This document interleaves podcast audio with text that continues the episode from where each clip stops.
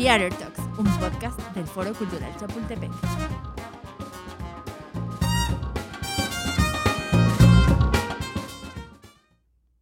Buenos días, buenas tardes o buenas noches. Yo soy Angie Bisuet y esto es Theater Talks, el podcast del Foro Cultural Chapultepec.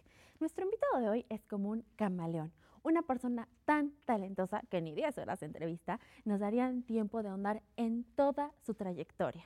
Él dice sentirse un anciano prematuro, pero nosotros sentimos que tiene un niño interno que saca cada vez que le da vida a un nuevo personaje.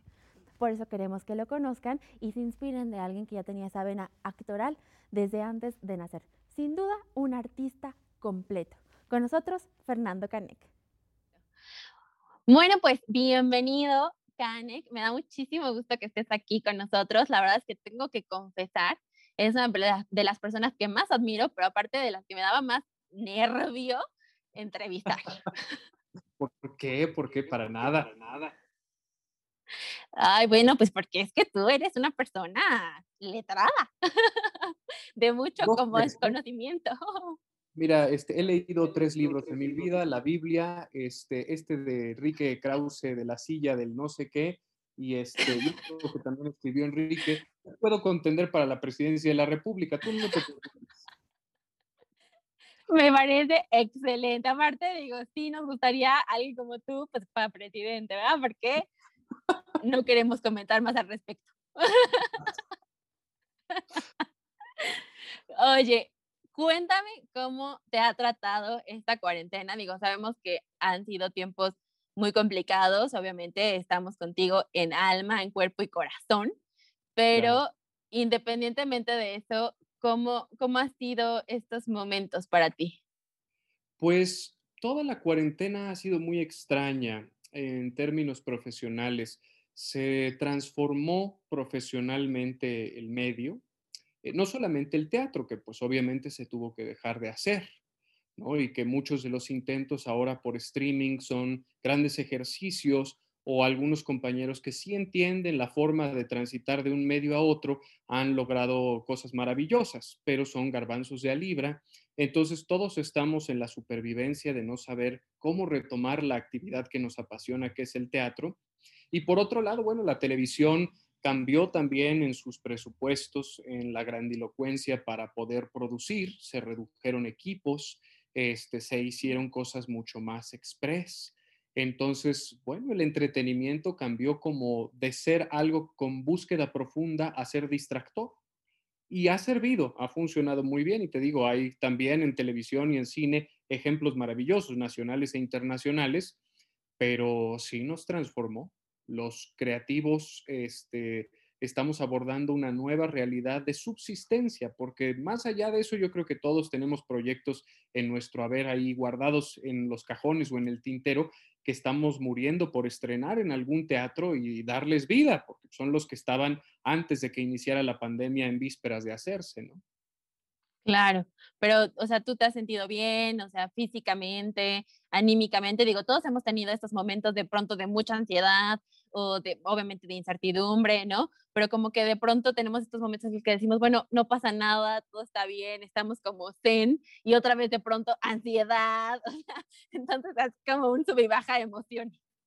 Sí, yo ya pasé por el proceso de subir de peso, ahorita estoy bajando de peso y poniéndome en forma, haciendo mi gimnasio casero, porque obviamente pues ir a un gimnasio ahorita es imposible o creo que es impráctico, por lo menos hasta el próximo año. De por sí a mí no me gusta mucho, este, me parece que en estos nuevos gimnasios y estos conceptos es como ir a, hacer ejercicio al metro. Hay demasiada gente, pero bueno. Y, y por otro lado, pues sí, emocionalmente el enfrentar el confinamiento, el sentirse uno enclaustrado, incluso yo que soy misántropo y amo estar metido en mi casa, ya llega un punto en el que pesa y necesita uno el solecito, el aire. Este amado Nervo no podía estar equivocado. Vida nada te debo, vida nada me debes, vida estamos en paz solamente si te da el sol en la cara, ¿no? El sol acarició mi faz. Si no se puede, pues sí se vuelve uno loco. Claro, sí, sí, sí. Sí, ya llega un momento en el que dices, bueno, por lo menos, este, no sé, salir a la calle, este, ver a alguien en una bicicleta, o sea, ya como que las cuatro paredes de tu recámara, de tu casa, la cocina, el comedor, ya es como que ya, por favor. Sí, que la neurosis la genere la acción de alguien más, no la que hace uno frente al espejo de otra vez yo, no puede ser, ya, con alguien más. Sí, definitivamente, pero bueno, me da gusto verte, verte bien, este, y que de alguna forma, pues bueno, o sea, también este, estos momentos también nos han este, enfrentado a nosotros mismos y había, hay unos que, bueno, hemos tenido como que procesos de terapias o este, o que no tenemos ese conflicto de convivir con nosotros, pero pues finalmente, este, pues ya convivimos demasiado, ¿verdad? Esperemos que ya esto se empiece a abrir y, y empecemos a, a, estar con más personas. Sí, el ser humano es un animal gregario, necesitamos hacerlo. Esto no va a traer nada sano a futuro. Pues sí, yo creo que sobre todo para los, para los chavos, ¿no? Yo pensaba, eh, ahora que los niños regresen a, a, las escuelas y todo, o sea, pues ellos también igual y no lo vemos tanto, pero sí les ha afectado el hecho de decir, bueno, pues el miedo de contagiarse, de contagiar a sus familiares, etcétera. Entonces yo creo que eh, ellos se van a adaptar rápido, pero de inicio sí va a ser como, híjole, ¿qué tal si voy a la escuela y qué tal si me contagio? y qué tal? O sea, como que yo creo que también para ellos están ya muertos por regresar a la escuela, pero también yo creo que ya estando ahí va a ser un tema de miedo y de, de la cabeza que no los va a dejar de, híjole, y ahora, o sea, ¿qué tal si pasa algo y por mi culpa enfermo a alguien en mi casa, ¿no? Sí, no, no va a ser un proceso sencillo el regreso. Eh, esa responsabilidad que dices ahora nos va a hacer más conscientes y yo espero que un poco más cívicos, aunque es difícil, eh, no hemos dado muchos indicios de que haya sido educativo este proceso este, para la humanidad. ¿no? Eh, hay todavía el mismo egoísmo de siempre, la misma falta de consideración. Yo decía en mis redes sociales hace poco que encontraba un paralelo entre la gente que pasea sus perros sin cadena y la gente que no usa cubrebocas, porque es la misma consideración. Por más que uno tenga entrenado al perro, el perro es un perro y va a responder de diferente manera ante el estímulo de otro animal.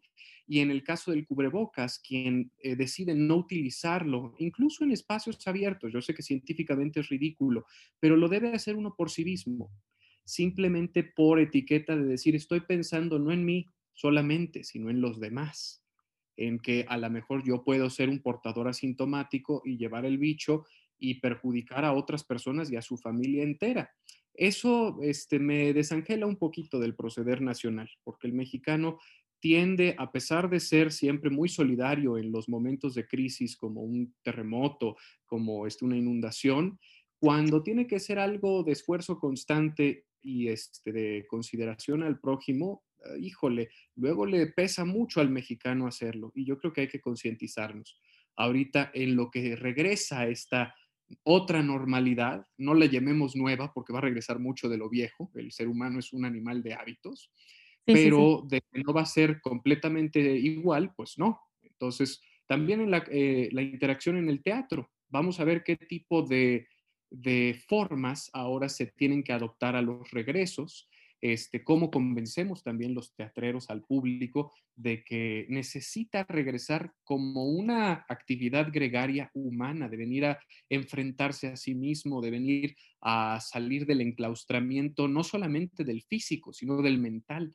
Todos ahorita estamos tan ensimismados y tan metidos en nuestras cabezas que necesitamos una forma de esparcimiento que nos abra horizontes eh, filosóficos, horizontes de perspectiva, de análisis, y el teatro tiene que ser ese regreso fundamental, porque bueno, la televisión y el cine cumplirán otra función, generalmente sí hay una función didáctica este, también para nutrimento del intelecto, pero el teatro es el único medio que lo va a confrontar en vivo y que uno va a poder tener una reacción visceral, este, una catarsis. Claro, sí, sí, sobre todo también eh, darle la confianza a la gente de que son espacios seguros, de que van a tener todas las medidas para poder estar eh, dentro de ellos, ¿no? O sea, entonces digo, yo creo que también poco a poco se tiene que ir retomando esa confianza, ¿no? Pero bueno, también yo de pronto veo, bueno, ya se abrieron las plazas y la gente igual fue y se formó y se aglomeró y digo, bueno, si eso pasó en una plaza, que la verdad, yo no he ido a una plaza, pero tengo mis reservas al respecto. Este, digo, bueno, pues los espacios como, como este, o sea, o por ejemplo, como con el deportivo, que tenemos tantos protocolos y tantos procesos y tantas revisiones de que todo se lleve de una forma correcta, que yo digo, bueno, pues realmente nada más es la cosa de que la gente también se sienta tranquila de decir, bueno, aquí adentro no me voy a contagiar, ¿no? Y eso es un esfuerzo, yo creo que nos va a tomar un poco de tiempo, pero como dices, ¿no? O sea, tenemos em, tan arraigado esos hábitos de salir, de convivir y todo, que yo estoy apostándole que no va a ser tan largo, ¿no? O sea, entonces, pero bueno, esperemos, esperemos a ver los resultados de todo esto. Y la responsabilidad que tenemos los hacedores de teatro es montar cosas de trascendencia que interesen al público, bueno, este ha sido mi mantra durante muchos años o mi, mi leitmotiv, lo que le reitero a la comunidad teatral siempre, porque el problema del público nos ha perseguido antes del COVID y nos seguirá persiguiendo después del COVID de atraer al suficiente público. Tenemos que dejarnos de el querer contar historias de manera egoísta para los que hacen teatro culto, los que quieren eh, tener esta búsqueda artística muy seria o sobria, eh, donde eso aliena a la gente porque no se siente identificada. Y del teatro comercial necesitamos dejar de dar cosas chabacanas o malhechotas o simplistas. Eh, el teatro es una actividad que da identidad y el mexicano en estos años ha perdido mucho el saber quién es.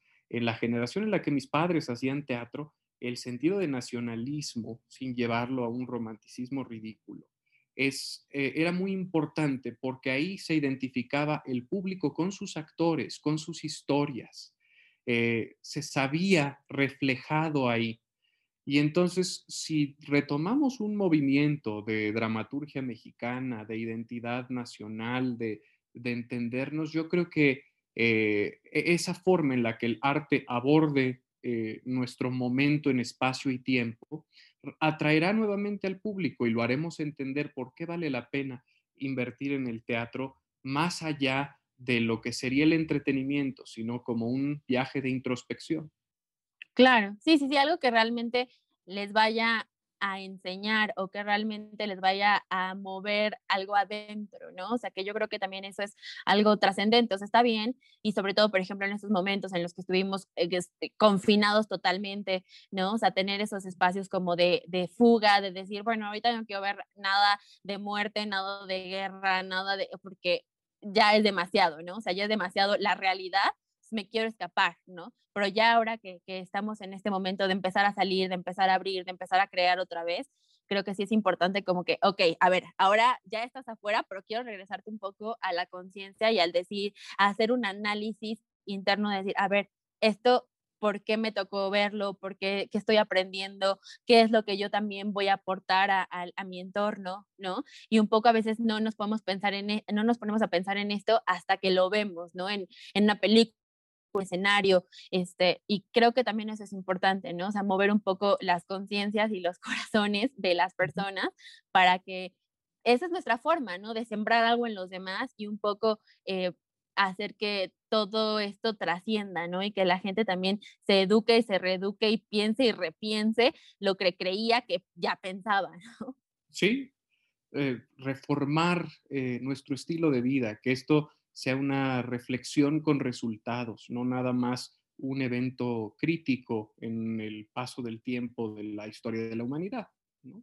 Y por otro lado, creo muy importante que también fomentemos la risa.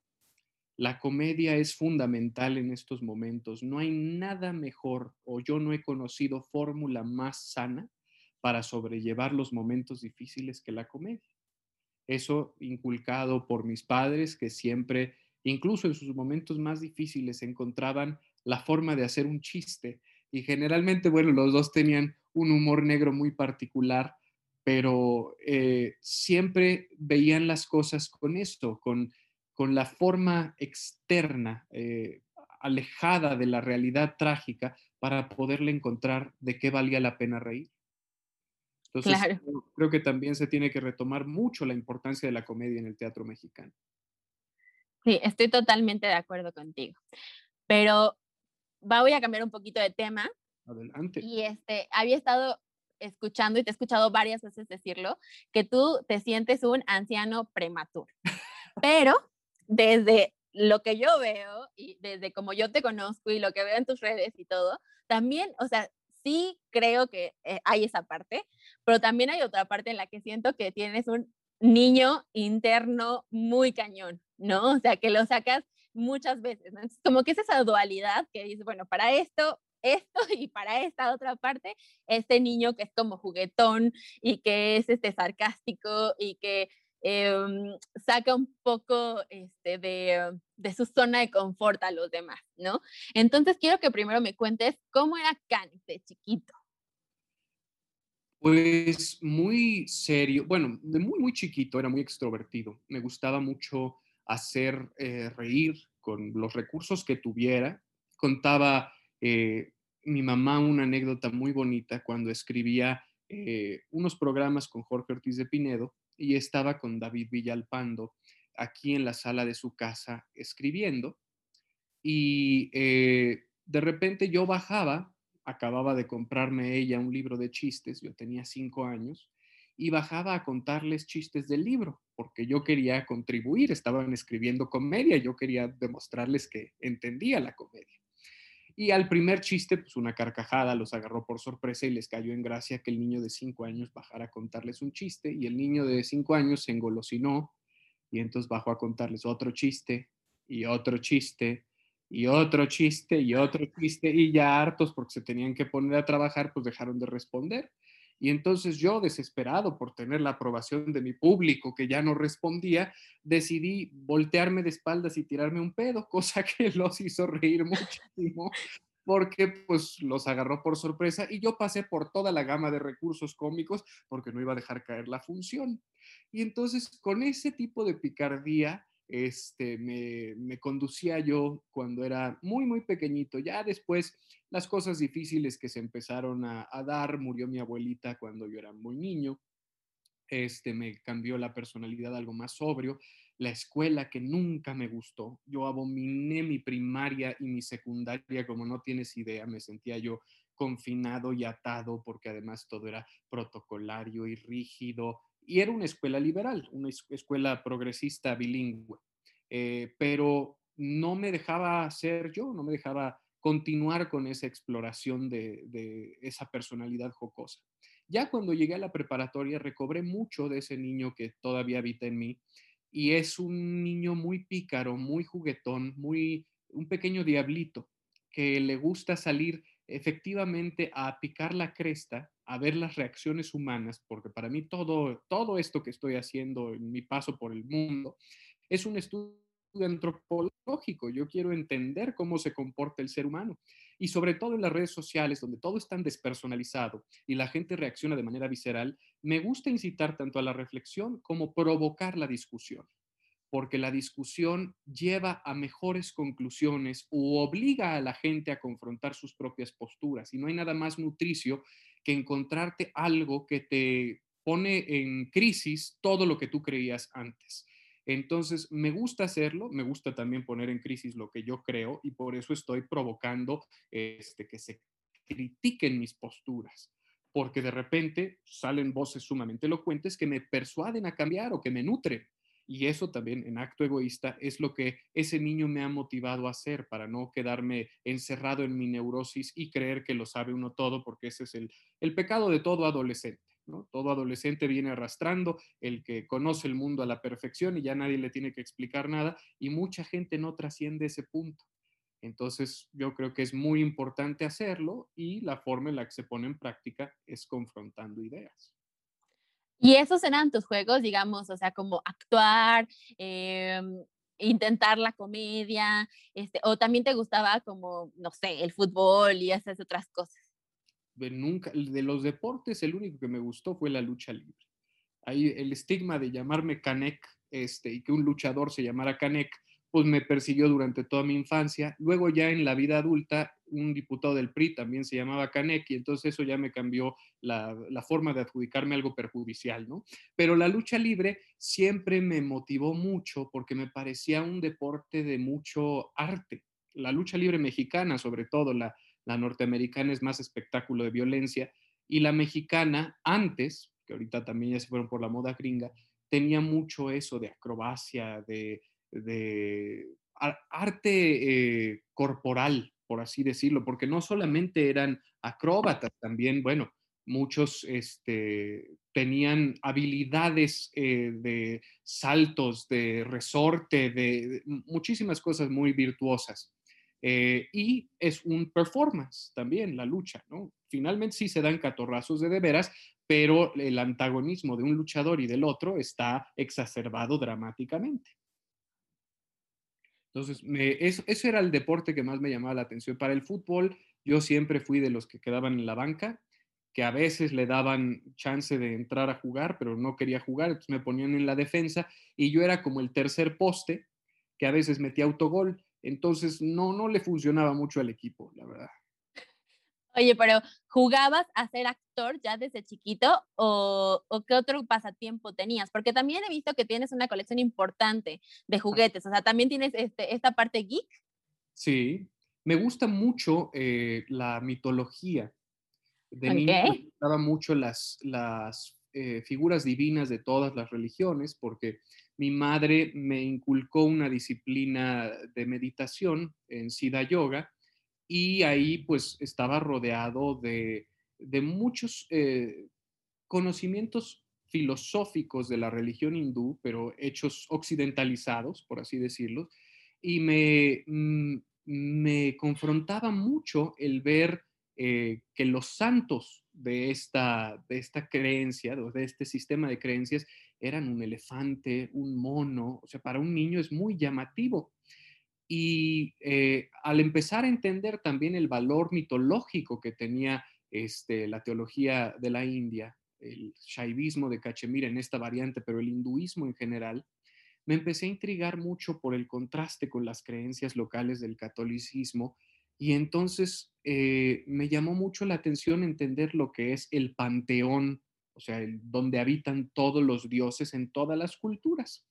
Y después me volví geek precisamente porque la literatura y la religión tienen algo muy similar.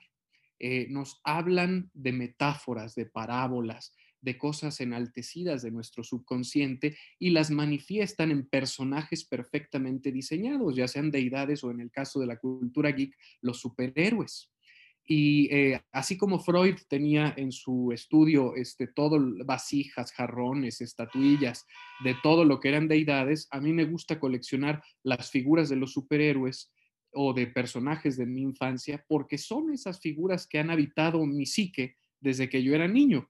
Entonces, tenerlas en efigie es tanto como un jueguito de adoración, como también un placer culposo de los que somos, eh, tenemos el defecto del hoarding, pero llevado a algo positivo y estético, porque me gusta tenerlos organizaditos. Sí, sí, sí. Y bueno, eso también es algo que tiene mi niño interior. Este, el, volverme coleccionista, eh, primero creí que era algo, un defecto único, y ahorita que las redes sociales nos han unido en todo el mundo a los que coleccionamos, pues ya se da uno cuenta que hay más gente enfermita que también comparte la, la misma búsqueda, ¿no? Que hace lo mismo. Oye, porque justo estoy pensando en una cosa que nos dijo, yo hace poquito tomé un curso de, de locución comercial y, este, y entonces el profesor que tenía en ese momento nos dijo algo que, que justo ahorita como que me resuena, digamos, porque él nos decía, a ver, o sea, cuando ustedes eran chiquitos, eh, cuando jugaban con sus, este, con sus muñecos y lo que sea, a cada muñeco le ponían una voz y ustedes creaban una historia y entonces ustedes hacían un performance en donde ustedes querían que la mamá eh, entrara, el hermanito entrara y entonces la muñeca, el oso, no sé qué. Entonces ustedes ya creaban una historia en su cabeza y ustedes jugaban a eso, ¿no? O sea, un poco siento que todos nacimos siendo actores. ¿no? Dice, por entonces, o sea, ustedes ya crecieron y de ustedes de hacer voces y de crear personajes y de tener esta, esta creatividad, digamos, que, que no les daba pena, ahorita, o sea, si yo les digo, a ver, hazme una voz de esto o créame este personaje, lo que sea, es como que Uy, este, bueno, mm, pero eh, no, o sea, mejor yo solo aquí en mi casa, ¿no? Ya pues hasta eso te da pena, ¿no? Entonces digo, yo creo que un poco eh, los actores como tú, por ejemplo, o sea, no, no perdieron esa esencia, ¿no? O sea, no perdieron esa creatividad, esa, este, mm, ¿cómo te podré decir? Como esa parte eh, de, de, de crear o de exponerse. Sí, de, niño me gustaba mucho, bueno, era adicto a las caricaturas y a las películas animadas y mucho de Disney, que este, mm, pues transformó también mi percepción de lo que era una buena narrativa, porque tenían personajes magníficamente creados en la época clásica de Disney. Eh, y me gustaba muchísimo el doblaje mexicano. Yo no sabía que mi abuelo había sido uno de los actores de doblajes más, más prominentes de su generación, ¿no? Alejandro Changuerotti y que había hecho La Sombra. Además, en radio había sido uno de los grandes este, pues, e-, eventos de la radio mexicana. Y cuando veía yo las caricaturas, de repente me surgía eh, la necesidad de imitar lo que escuchaba. Veía mucho Aventuras en Pañales, por ejemplo, y me gustaba mucho el personaje de Carlitos Baldosa. Y entonces de repente dije, a lo mejor me sale esa voz a mí. Y empecé a jugarlo. Toby, no creo que eso sea una buena idea. y cuando se lo decía a mis compañeritos en la primaria, les sorprendía que él pudiera hacer la voz. Y entonces así empecé con muchas películas, este, El Rey León, eh, hacía yo este, a Timón y a Sasú y a Scar, porque me gustaba mucho, con César Ferrón en la gira del Fantasma en el Espejo hicimos un videíto, porque César Ferrón es un actor con una voz privilegiada también. Este, y él hacíamos a Timón y Pumba y nos quedaban eh, muy parecidos a los de doblaje original. Entonces, sigo jugando todavía, me gusta mucho hacer voces en esta etapa en la que estoy otra vez retomando un programa de radio, pues mis sketches y mi sátira aprovechan eso. A lo mejor no estoy buscando una imitación exacta del personaje político que estoy haciendo, a veces sí, cuando me sale mejor, y cuando no, hago una caricaturización este, porque pues esas facultades me las dio el jugar como niño y el ponerle voz a mis juguetes y el estar expuesto a las caricaturas. O sea, los eh, actores somos niños que nunca dejaron de jugar. Claro. Oye, pero aparte tú también has tenido la oportunidad de, estar en, teatro eh, infantil. y, y, sé que el globo flotante es una de las que te ha dejado como más marcado, que te ha gustado más, que le tienes mucho, mucho cariño. Y aborda una, una, un tema muy sensible, pero la adaptación que, que hicieron aquí este, en México, en la que tú estás, este, es hermosa. O sea, yo cuando la vi dije, wow, qué forma tan linda de llevar este tema a, a, toda la familia, porque realmente sí es teatro infantil, pero es teatro familiar. ¿No? O sea, entonces, em, cuéntame un poco de, esta obra. Pues es un bombón al que tuvo a bien invitarme Juan Carlos Roldán. A Juan Carlos yo lo conocí haciendo un performance en, el, en la escuela interbancaria que nos había invitado un amigo coreógrafo Jacob Morales a hacer un homenaje del Quijote. Entonces yo hice el Quijote, él hizo Sancho Panza y tuvimos una conexión muy positiva, muy eh, de esas veces que conectas con otra persona sin necesidad de conocerlo de mucho tiempo y nos divertimos mucho. Y unos años después recibo una llamada de Juan Carlos y me dice, eh, te quiero invitar a una obra con un texto argentino que me encanta, pero yo quiero adaptarlo para un público infantil. Dije, ok, ¿de qué se trata la, la obra? Te mando el texto. Me mandó el texto original de Alberto Rojas Apel y cuando lo leí terminé berreando porque es un texto muy fuerte y me intrigó muchísimo el decir, ¿cómo va a ser Juan Carlos para lograr adaptar esto para niños? Es demasiado fuerte, es muy profundo el texto. Cuando me envió su adaptación, entendí perfectamente que su sensibilidad había dado en el clavo y que la obra tenía no solamente una gran forma de presentar el mensaje, sino era muy amena, muy humana. Había llevado un gran texto de teatro experimental o teatro de cámara más abstracto a un teatro mucho más eh, digerible, pero no dejaba de ser inteligente no dejaba de ser sensible, de tener tacto, porque abordar el tema de la muerte con los niños es difícil. Muchas obras lo hacen de una manera también muy prudente, haciendo eh, referencia a la pérdida de una mascota, a la pérdida de algún abuelito. Hay mucho teatro infantil mexicano muy bueno que lo hace, pero aquí el texto decidía tratar la pérdida de un hijo de un padre que pierde a su hijo en un accidente automovilístico. Y nada más de contarlo ya me, me conmueve otra vez. Eh, yo me acuerdo mucho que cuando estábamos ensayando apenas la obra, vino eh, algo del caso Martí. No me acuerdo eh, qué en específico reavivó en nosotros la investigación. Y una de las frases que más se me quedó de, de Martí hablando de la pérdida de su hijo fue, dejo la puerta de mi cuarto abierta esperando que un día vuelva a pasar por ahí y yo no, mm, pues, eh, no he sido padre, he tenido pérdidas, obviamente, no había tenido la pérdida de mis padres en el momento en el que estábamos montando la obra, pero esa frase conectó mucho conmigo. Y eh, Juan Carlos, eh, con esa gran sensibilidad, nos decía, yo quiero hacer esta obra porque a mí nadie me explicó cuando perdí a mis perritos, cuando era niño, cuando perdí a mis abuelos, qué implicaba la muerte. Y al entender yo la, magnitud trágica que puede tener la pérdida de un hijo, dije, esto también se debe trasladar a todo tipo de pérdidas. Eh, la obra es una gran metáfora sobre aprender a dejar eh, ir, a despedirse, o como dice la obra, a volar sin hilo.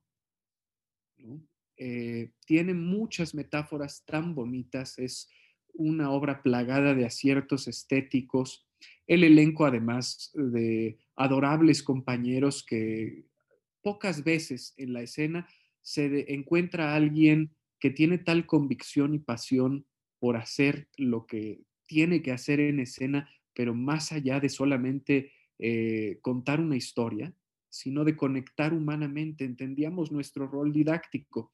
Y es un tema muy difícil de publicitar a los grandes públicos, pues porque le dices a la gente, hablarle a los niños de la muerte, esto es muy fuerte, ¿no? Y más en la forma en la que lo hace el globo flotando.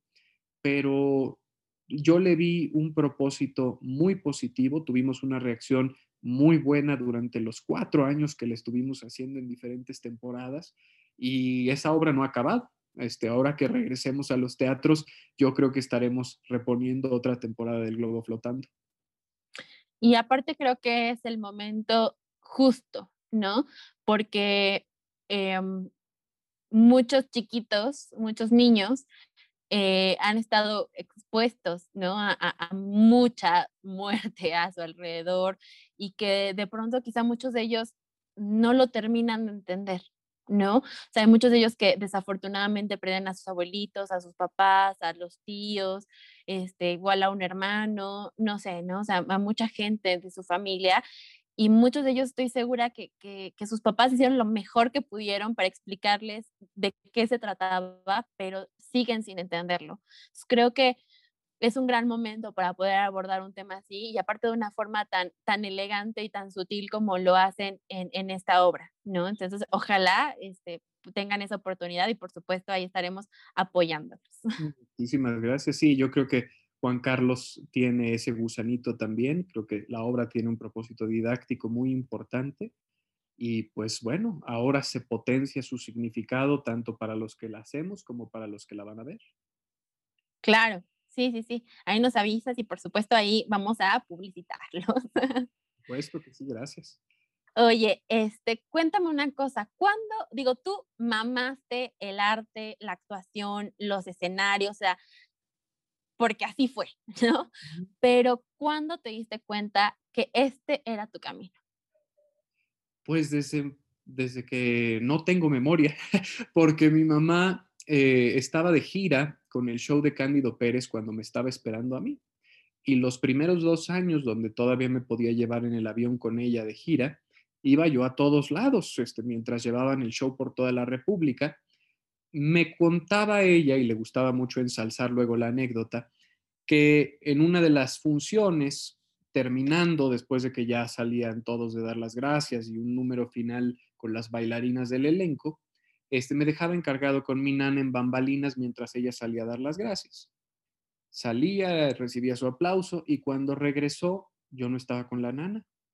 Y entonces le preguntó a la nana dónde estaba. La nana le dijo, debe estar con alguna de las bailarinas. Fueron a buscarme, no había nadie. Le avisaron a, a, Jorge Ortiz de Pinedo que no encontraban al niño y estaban ahí atrás, vueltos locos. ¿Dónde está el bebé? Y de repente alguien le dice a mi mamá, miren, ahí enfrente. Se asoman delante del telón, eh, del telón principal que ya estaba cerrado y ahí estaba el bebé en medio del escenario rebotando al son de la música de Cándido Pérez, este, teniendo su momento. Y a mi mamá le gustaba ensalzarlo diciendo que eso llamó la atención de algunas personas que ya se iban y se regresaron a, a ver al bebé bailando. Entonces, desde ahí ya había hecho yo mis pininos sobre las tablas, pero donde ya tengo memoria fue a una edad muy temprana, era yo muy chiquito, que empecé a hacer pastorelas y me daban siempre el papel del diablito, ya sea del diablito tonto o del diablo mayor.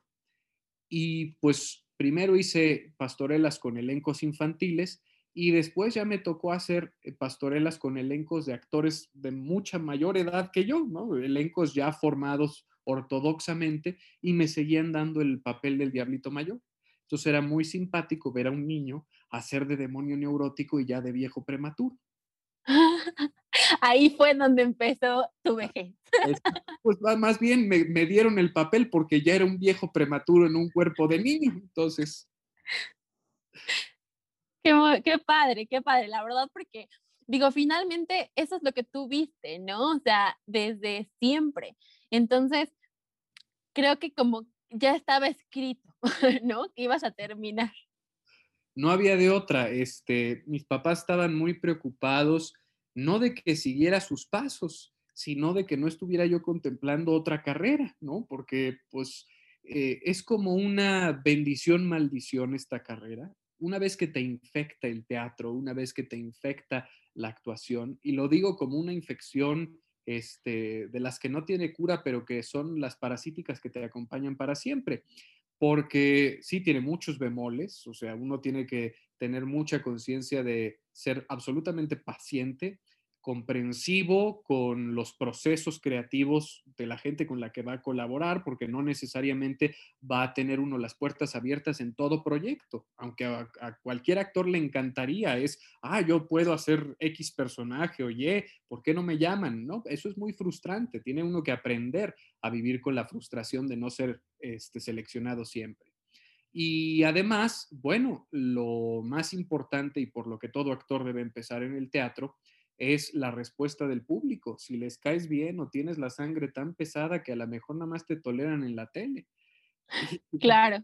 Yo, yo por eso mm, este, también encuentro ese gran amor por el teatro y la gran comunión, porque es una forma en la que uno se mide con el público. Ellos te dan eh, la posibilidad de saber si funcionas o no y de si sigues funcionando o no. Es una gran forma de, de medir el talento histriónico. ¿Y cuál es la primera vez que tú puedes recordar que, eh, que te pagaron ya por actuar? Uy, fue en un, a los 16 y 17 años en una obra de teatro itinerante proselitista, este, pro López Obrador, que eh, ante su desafuero Imagínate ahora el estigma que, tiene eso y sobre todo para mí mismo, yo me reprocho en qué fregado momento fui a apoyar haciendo personaje. Pero este, eh, lo que hacía esa, esa obra era muy simpático. Ausencio Cruz hacía Pedro Renovador, era una adaptación de Pedro Renovador de August Strindberg. Y este, hablábamos sobre cómo los banqueros, el banquero que era el zapatero, este, no, creo que había un banquero, un zapatero y un, este, el gobernador, la estatua del prócer, y a mí me dieron chance, porque mi mamá también hacía otro personaje que era creo que la contadora del pueblo, y me dieron chance de, de salir de extra, de ser uno de los policías que iba a arrestar a Pedro Renovador y la parte de adelante de la botarga del burro que luego a mí me gusta decir que yo era la parte de atrás de la botarga del burro porque pues tenía la parte más interesante de interacción con el público porque defecaba el burro enfrente de la estatua del prócer. Este, pero ahí hice mis pininos y me pagaron un sueldito muy modesto este, por extrear. Pero lo más interesante es que eh, Héctor Ortega vio que yo hacía caricatura política, porque Héctor Ortega producía y dirigía, y me dijo, ¿te gustaría hacerme el póster? Ah, chirrión, ok.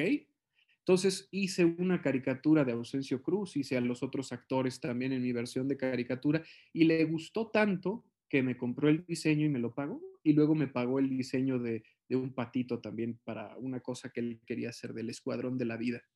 Y ese fue mi primer sueldo como actor y como diseñador, como este mercadólogo a los 16 años, ¿no? De, ah, mira, sí funcionó mi propuesta, qué maravilla. Y bueno, de ahí para el real me volví adicto a también a ser multifuncional, no nada más quedarme actuando. Claro, y ahí dijiste, mira, de aquí esto lo disfruto, esto me gusta, me pagan, ¿saben qué? Ya no necesito más en la vida. Claro, pues, ¿qué más quiere uno que le paguen por hacer lo que le gusta, no? Bueno, pues ahí lo 100%. Y siempre agradecido de que la gente que le da a uno la oportunidad de, expresar sus talentos, este, pues además te refuerza el, el, que los tienes reconociéndotelos, ¿no? Claro. Oye, y aparte, digo, aquí solamente estamos este, entrevistando gente fregona.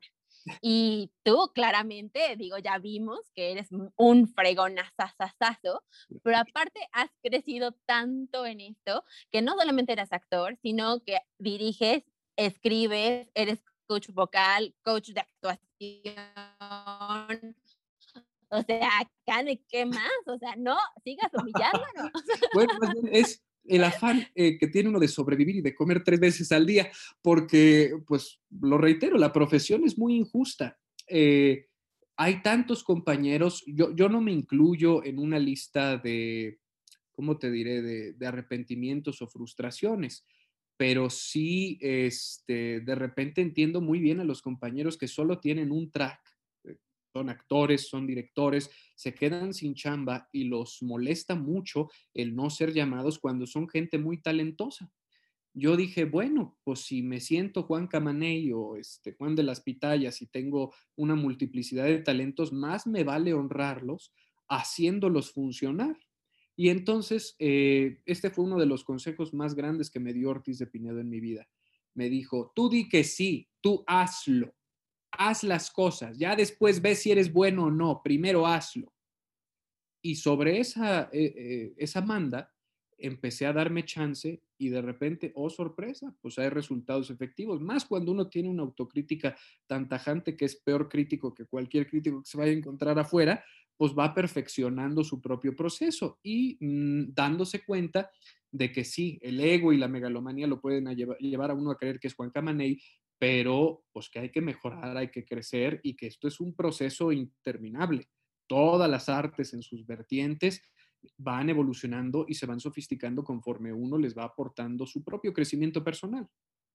Claro, digo, eh, nunca dejas de aprender, ¿no? O sea, porque tú puedes, por ejemplo, ser coach vocal, pero siempre hay alguna nueva técnica, una nueva tendencia y siempre tienes que estar al día, ¿no? O sea, siempre tienes que seguir, y no sé si tomando un curso o leyendo o estar en el medio para seguir escuchando, para seguir eh, viendo quién está este, en tendencia ahorita, decir, a ver, ¿por qué esta persona este, está sonando tanto? ¿Qué está haciendo? ¿Qué escuela trae? A ver, ¿qué puedo tomar yo de ahí? ¿No? O sea, porque finalmente te guste o no te guste, igual y a esa persona le puedes aprender algo, ¿no? Y tú también lo puedes llevar a tus alumnos. Yo creo que hay una manda muy importante en el lugar en el que esté uno, aunque sea el maestro en su área, hay una manda que es siempre va a haber alguien que lo haga mejor que tú y siempre va a haber alguien que sepa más que tú. Y no necesariamente porque tenga un dominio más amplio o un bagaje de años, este, porque de repente hay jóvenes ah, que te aportan muchísimo. Yo aprendo, eh, aunque suene a cliché, yo aprendo mucho de mis alumnos cuando les doy clases, porque entiendo en ellos procesos o madureces que luego veo en adultos que no están desarrolladas y que gracias a lo que ellos me aportan, puedo trabajar con ese adulto que no entendió dónde estaban sus deficiencias. O jóvenes con una capacidad eh, de dilucidar información, de encontrar el punto neurálgico o la clave interpretativa de un texto, de una técnica, de, de algo.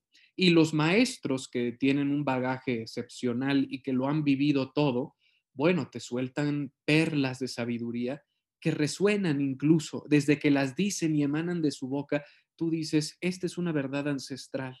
Y saber identificarlas es lo más importante en el proceso de crecimiento, no dejarlas pasar o no quedarse uno estancado en el, ah, yo ya sé lo que tengo que saber, ya no tengo que aprender nada.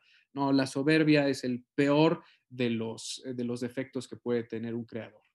Y, mira, yo no soy perita en dulce, no soy una persona fácil, pero justo no soy una persona fácil y a veces paso a, aparentar ser muy mamón o pretencioso, pero al contrario, es un parapeto, es decir, a ver, mi exigencia es sobre mí mismo y mis estándares son muy altos porque me los impongo a mí mismo también.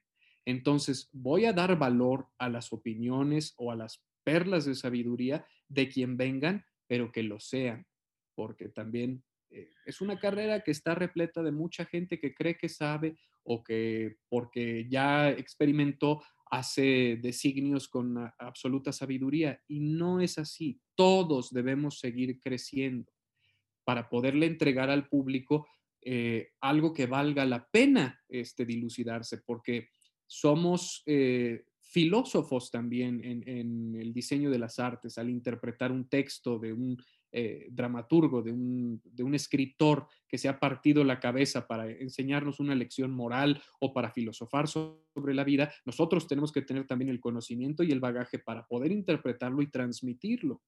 Entonces, no conformarnos con el ya lo sé todo y el mundo no me, no me aporta nada, este, porque pues esa soberbia es detrimental para el proceso creativo totalmente. No hay quien subsista después de la soberbia. No, estoy totalmente de acuerdo contigo, pero aparte esto que dices de, de, que a veces das esta apariencia como que eres muy, muy pesado, muy mamón y así, o sea, cuando yo vi una entrevista en donde dijiste, pero me puedo dar ese lujo, yo dije, claro que sí, claro que sí, porque es una persona muy preparada y creo que esa es la clave en todo, ¿no? Mucha gente a veces dice, ay, pero es que ¿cómo podré lograr ser el mejor cantante o uno de los mejores cantantes?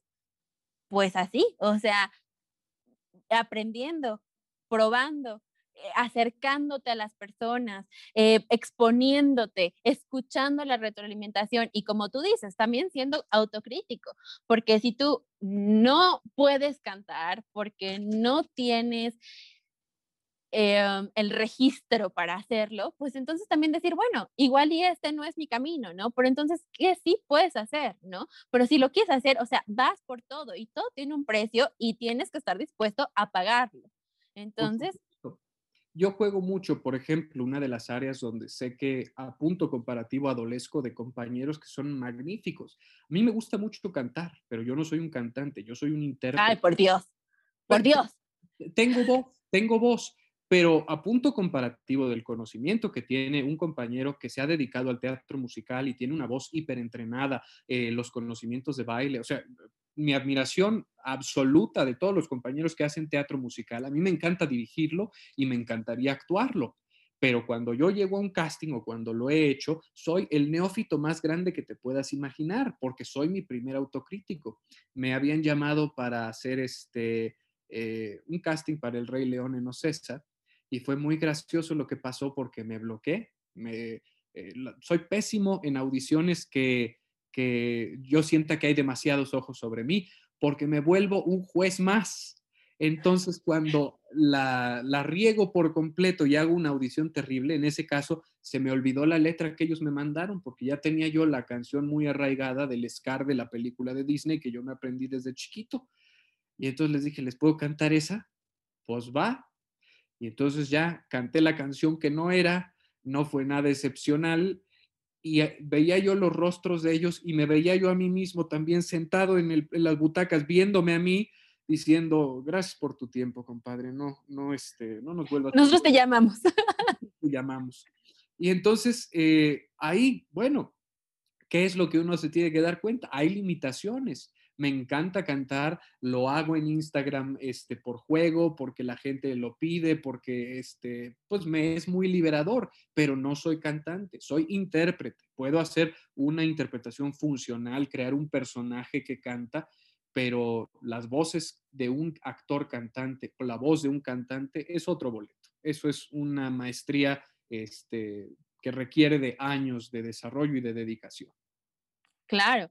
Oye, y de todo esto que haces, aparte, digo, de actuar, ¿cuál es la otra cosa que más disfrutas? O sea, escribir, dirigir, o sea, ¿qué es lo que dirías? Esto también me llena muchísimo, me da mucho placer. Escribir me llena mucho porque me da oportunidad de jugar a ser una divinidad, de crear el universo en el que los personajes se van a mover, de darles vida, de realmente entenderlo psicológicamente, porque yo cuando escribo tengo una deformación que me ayuda a que sean buenos los textos, que es que yo interpreto mientras estoy escribiendo. Entonces vivo los personajes, entiendo su proceso psicológico y cómo se forman sus diálogos. Y eso me, me enriquece mucho, tanto como director como como actor, porque, bueno, ya tengo ahí también material para trabajar el tren de pensamiento con un actor cuando lo dirija o yo mismo poder jugar los personajes. Y como director, lo que me mueve mucho es ver cómo se arma el composite general o el, eh, yo llamo mis puestas en escena cajitas de música, porque me, llega, me encanta llenarlas de multiplicidad de elementos tecnológicos. Este, no puedo poner una puesta en escena sin estar pensando en la música, soy absolutamente melómano. Y entiendo cómo la música también se manifiesta en la interpretación de los actores, entonces juego en los talleres a condicionar la psique a, las, a las pistas musicales que vamos a estar utilizando eh, en El Fantasma en el Espejo, eh, que fue una colaboración entre Eliseo Santillán y yo, que es pues mi brazo derecho en muchos sentidos profesionales y personales, porque bueno, es un gran gurú, eh, mi fuente de sabiduría, pero además con quien tengo una comunión muy rica, creativa, donde entiende perfectamente lo que necesito y lo traduce a la música, donde yo adolezco en los conocimientos complejos que él tiene. Eh, y El fantasma en el espejo tenía una orquestación espectacular de un tema que me estaba eh, atosigando desde muchos años antes, donde yo quería escribir un musical de Jack el Destripador, que me ganó Freddy Ortega, y bueno, pues ya lo suyo fue lo que fue, y yo no desarrollé nada más, ¿no? Eh, y justo en ese afán de hacer los music boxes tan, tan complejos, como si fuera un niño jugando con sus juguetes, armando el show es que eh, me llena el poder dirigir y conectar con los actores, porque cuando tienes claridad, y esto me lo han dicho todos con los que he trabajado, eh, no es que sea yo un director tiránico o como decía Luis de Tavira, que para él le funcionarían más actores obedientes en términos de seguir el, el mandato cosmogónico dentro de la cabeza interpretativa del director. No, es eh, porque lo que me gusta de tener la claridad de cómo se va a contar la historia es que todos podemos confiar en que el mensaje, que es lo primordial, sí se va a transmitir. Y entonces los actores que ya han trabajado conmigo antes y se vuelven a subir a este tren entienden perfectamente que su libertad creativa es absoluta y lo único que yo hago es poner esa guía este, de concepto, de tener muy claro desde las inflexiones hasta el movimiento de tal traste y la entrada de tal track. Entonces pueden tener la seguridad de ellos de proponer, de expresarse, de crecer y esa ligereza hace que el proceso creativo sea divertidísimo. Yo escogí hacer teatro porque me divertía mientras trabajaba. Eh, cuando el trabajo se vuelve una manda o una monserga y ya empieza a tener bemoles que uno no quiere hacer o tienes que cumplir con algo que parece burocrático, pues ya no me interesa. Y he optado también porque si percibo eso, luego prefiero eh, no tomar un proyecto o este o pues cambiar también de, roles o responsabilidades. Me doy ese permiso. No en todos los casos, pero sí, este, sí procuro eh, ya ser más selectivo, porque creo que uno tiene que valorar el tiempo de vida que tiene y divertirse trabajando. Claro, no, digo, es súper importante que no dejes de disfrutarlo, ¿no? Porque ya cuando lo dejas de disfrutar, entonces ya se convierte en un lastre, ¿no? O sea, en algo que de verdad ya dices, ya ni siquiera estás tan creativo, ya no quieres proponer, ya, o sea, lo que quieres es cumplir y bye, ¿no?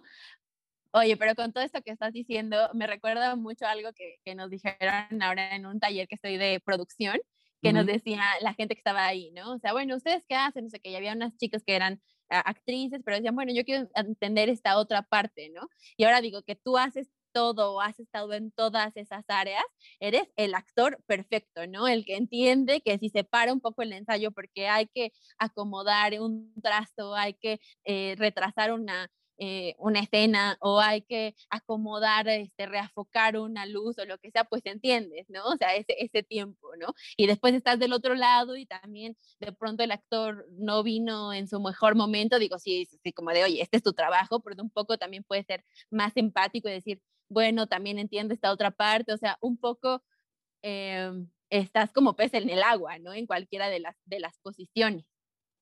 Trato de ser siempre un colaborador en equipo me, gusta hacer equipo y me gusta sentirme como que el lugar donde trabajo es una nueva familia, pero de repente sí hay proyectos en los que la desorganización, la falta de, también trato o de comprensión, hay veces que me parece muy extraño por qué sucede el fenómeno, pero que la producción se enemista con el equipo creativo, ¿no? Y entonces lo, lo resientes, si estás como actor, lo resientes más que nada y entonces no cooperas. Yo ahí trato de ser lo más cooperativo que puedo, pero sí me entra el neurótico que llevo dentro de decir, ¿por qué no están solucionando? Eh, y además toma posesión por mí el, director y el coordinador logístico, ¿no? y empiezo a decir, esto lo podrían resolver así, ¿por qué están haciendo esto? Este tiro de cámara está mal puesto, nos van a hacer tomar esta toma, eh, nos van a hacer hacer esta toma otras tres veces, o este, eh, pues muchísimas cositas que te surgen en la cabeza cuando no estás en lo que estás porque no está el ambiente generado. Cuando se genera el ambiente es otro boleto. Una, una de las mejores escuelas de vida que yo he tenido es la de Ortiz de Pinedo. Él me enseñó, porque yo viví en ese lugar mis primeros dos años de vida y luego muchas otras este, veces durante todos los años que mi mamá trabajó con él en giras y en puestas en escena que duraban años, es que el grupo de trabajo tiene que ser una familia y el ambiente tiene que tener las reglas claras eh, de cómo se va a jugar en este terreno. Y además, eh, otra de las joyas de sabiduría que me dio eh, Ortiz de Pinedo es, es mucho mejor trabajar con buenas personas que con histriones talentosos. Porque una buena persona puede ser un histrión muy talentoso, pero un histrión talentoso que es una mala persona vuelve una pesadilla trabajar con él.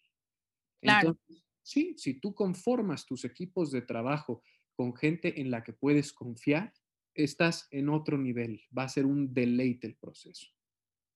Sí, bueno, digo, creo que esto que, dijeron estas, este, estos profesores que tenemos en el taller es un arma de doble filo, ¿no? Porque justo cuando tú sabes de todas las áreas, pero solamente estás en un proyecto jugando en una, de pronto sí te pone muy nervioso todo lo demás, ¿no? O sea, esto está mal puesto, este, no, ¿por qué no siguen llamados desde, las 9 de la mañana si siguen afocando a las luces? ¿No?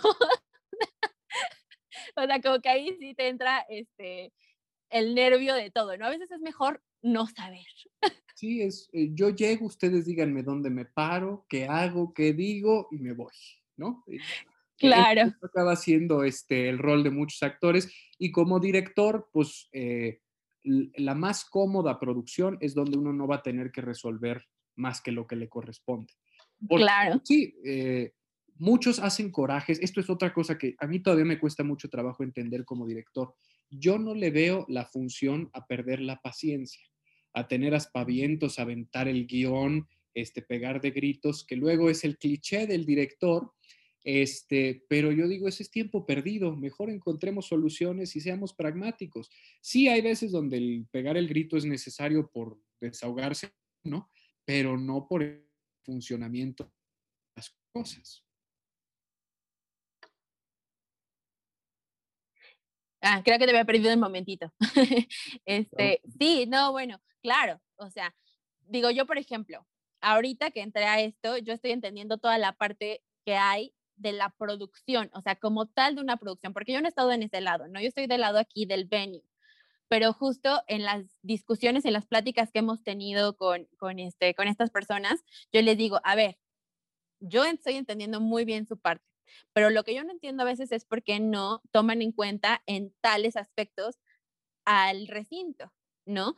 Porque, a ver, yo siempre me pregunto, uno, este, no sé, o sea, hay cosas tan sencillas que son una pelea y que pudo haber sido un WhatsApp, ¿no? O sea, desde, eh, oye, ¿por qué no has abierto las puertas? Ah, pues porque aquí normalmente las abrimos 30 minutos antes. No, es que yo creo que la abras 45 minutos antes porque tengo merchandising, porque tengo dulcería, porque quiero que la gente pase al baño, porque ah, bueno, o sea, entonces nos estamos peleando el día que ya, ya estamos dando funciones, cuando eso puede haber sido un WhatsApp de, oye, por cierto, ¿no? O sea, o no sé, ¿no? Cualquier cosa, le digo que, ok, o sea, ustedes ya son una organización, ustedes son una compañía, pero cuando ustedes entran a un teatro, tenemos que hacer todos una comunión, ¿no? O sea, el trabajo en equipo, que de pronto o sea, yo se los planteo este, en el taller y que les digo, porque yo lo veo de este lado, ¿no? Entonces de pronto me pones a parir chayotes porque ya trajiste un elefante que quieres colgar a la mitad del escenario y yo tengo que pedir un permiso para ver si sí lo vas a poder colgar o no. Le dije, entonces como que ese tipo de cosas creo que, que, este, que son súper importantes, ¿no? O sea, que todos estemos trabajando en una comunión para que no nos estemos peleando, por ejemplo. No, no, hay necesidad de llegar a eso más en el teatro. Yo entiendo que en una producción cinematográfica o televisiva son demasiadas personas interactuando, demasiadas áreas, demasiados departamentos y siempre va a haber un error de comunicación. Pero en el teatro tenemos tiempo de sobra para podernos coordinar, para eh, pues anticipar, oye, voy a tener esta necesidad, ya se la comunicó alguien a, la administración del teatro, no, vamos a hacerlo porque de seguro tienen que pedir un permiso, o sea, tener esas cosas en la mente, pues es muy importante, sobre todo para quien produce.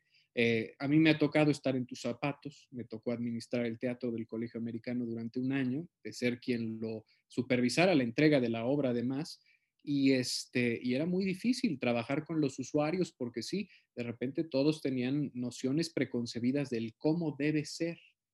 Y en realidad el cómo debe ser es de acuerdo con las circunstancias lógicas, porque muchas veces es, ah, bueno, este espacio depende de otra, de otra, este, de otro comité administrativo. Este espacio no tiene eh, el personal técnico las 24 horas, tienen horarios este espacio este, eh, no, no, tiene los, las necesidades técnicas, ¿no? Eh, hay muchos todavía en la República que no han sido renovados. Entonces llegas y les exiges que funcionen como un teatro recién este, remodelado, pues tampoco. Eh, hay, creo que eso es parte del desconocimiento y de la soberbia, la falta de voluntad de aprender y esta necesidad imperiosa que tenemos en el medio de darnos un taco de jerarquía perdón, la jerarquía o la única jerarquía que yo le veo posible a este medio es la que da el público. El público le gusta tu trabajo y lo va a ir a ver. Bueno, tienes una jerarquía. ¿Cuál es? Que tu intervención, ya sea como actor, como escritor, como director, como productor, como parte del equipo creativo de producciones exitosas, como parte del equipo de Tramoya, como parte del equipo de un teatro que funciona, este, como administrador de un teatro que funciona, todo eso, eh, la garantía es que nos vaya a ver el público y eso es lo que nos da estatus. Y el estatus en ese sentido, lo único que otorga de privilegio es que vas a poder hacer otro espectáculo después. Pero fuera de eso, todas estas este, mamoneses y títulos nobiliarios que la gente se quiere adjudicar y darse importancia más allá del común denominador, me parece que es la deformación profesional más estúpida a la que pudimos llegar los teatreros o los artistas eh, escénicos en general y también en televisión y en cine, porque antes los que sí se formaron directamente con el agradecimiento del público, en hacer televisión había una frase muy sobada, pero que era cierto, gracias por permitirnos entrar en su casa. ¿Qué conllevaba esa frase? Una comprensión muy clara de que el lugar que tenemos y el privilegio de poder estar haciendo una actividad de entretenimiento, una actividad puesto en el contexto de una pandemia es absolutamente superficial e intrascendente para el funcionamiento de la sociedad, pero que sí es para su, su divertimento, pues entenderlo le daba otro peso a los artistas y a los creadores, porque entonces la gente les agradecía, no, no gracias a, no me des las gracias por permitirte entrar en mi hogar, gracias por divertirme. Y había una comunión y una reciprocidad y un sentido ritual. Y ahorita eso, que, puedo presumir, es la gran lección que tengo yo de venir de una familia de muchos años de dedicarse a esto por generaciones, este, se ha perdido y se ha convertido en un juego de estatus muy pretencioso. Ojalá y eso se muera y ojalá retomen quienes se dedican a esta profesión el amor por ella y el amor por darle al público un momento de trascendencia y de esparcimiento y un recuerdo imperecedero. Nada es más conmovedor cuando una persona te dice, yo llevé a mi familia a una función de esta obra de teatro o cuando vimos esta película o nos reuníamos todas las tardes a ver tal programa de televisión y déjeme decirle usted que su trabajo nos ha afectado profundamente para bien. Ah, ahí ya trascendió uno, la vida ya valió la pena. Ojalá eso regrese. Oye, justo ahora que dices que, vienes de una familia de, muchos actores, de muchas generaciones que han estado eh, en los escenarios, en las casas de, de, muchas familias, de gente muy reconocida. Sabemos que obviamente tus papás fueron grandes actores, muy queridos por, por la gente. Quiero que nos compartas dos lecciones que lleves en tu corazón, que ellos te hayan enseñado acerca de, esta profesión? Pues de, mi papá y de mi mamá hay tantas lecciones. Mi mamá fue mi maestra de vida, pero además de eso era una maestra de actuación en todo sentido. Tenía estas perlas de sabiduría, eh, tanto propias, porque ella tuvo mucha investigación sobre su propia este, propuesta como artista y su, profesión en general, pero como fue de las primeras mujeres actrices que se dedicó a la comedia, a la comedia de doble sentido, este, siguiendo una línea pues, de actrices eh, de teatro de revista y de teatro bar, este, pero digo, ella de las primeras actrices que tuvo la oportunidad de estudiar en Inglaterra y ahí estudió con la maestra Hilary Wood, que le dio muchísimas frases eh, que ella tiene apuntadas en un librito que me dejó heredado. Pero la que más me gusta y que ella repetía siempre es, desconfía de toda persona que te diga que actuar es una acción intelectual. Actuar es un acto inteligente. Y justo es eh, importante recalcarlo porque sobre sofisticamos la profesión. Eh, entiendo las búsquedas y las exploraciones y las diferentes técnicas, tanto propias como ajenas, que luego uno hereda y quiere asumir este, durante el proceso de búsqueda creativa o de propuesta creativa, pero es mucho más elemental esta profesión y nos trasciende desde tiempos de la antigua Grecia y es justo eso, dejarte llevar por la intuición humana, por conocer tus emociones, por saber lo que nos compete como especie, lo que nos conmueve. Eh, de las frases de mi mamá, esta sí era de su ronco pecho y era el título y el objetivo de sus talleres de actuación, era conmover para mover, mover para conmover. Entonces, si el actor entiende qué le conmueve de su personaje, puede mover eh, su proceso creativo, puede mover el personaje por el espacio y el lograr hacerlo, ese movimiento personal y eh, externo, conmueve al público. Entonces, esa hilación que ella tenía en su taller me parecía muy funcional. Y de mi padre, una serie de anécdotas tan invaluables, eh, porque mi padre, pues igual que, que de ahí tomé mi ejemplo del empirismo, de poder hacer las cosas aprendiendo de los mejores siempre y poniéndose uno a prueba. Mi padre, pues, eh, contaba que él se enseñó a actuar recitando el himno mexicano frente a un espejo. y entonces eh, actuaba él cómo había sido su proceso de aprendizaje y se ponía a, interpretar mexicanos al grito de guerra, el acero aprestad y el bridón. Y era muy interesante verlo, eh, darle vida a las palabras y entender su peso. Y eh, la importancia para mí también de que él se educara en, en un método a ser eh, su propio evaluador, de, actuar frente al espejo y ser el primer, la primera persona que ve el trabajo y lo puede criticar.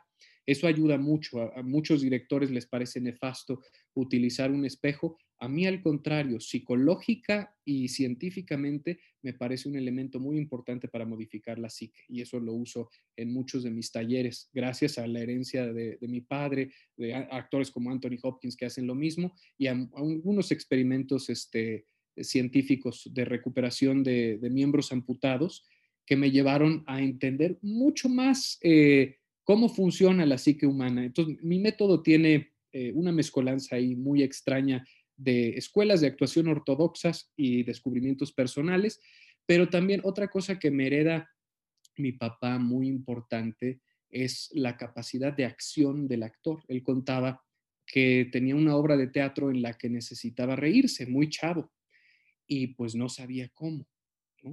Entonces hizo una cita con mi tío Fernando, porque pues, era muy protocolario, Fernando Soler, y le iba a preguntar qué tenía que hacer para poder hacer una risa convincente.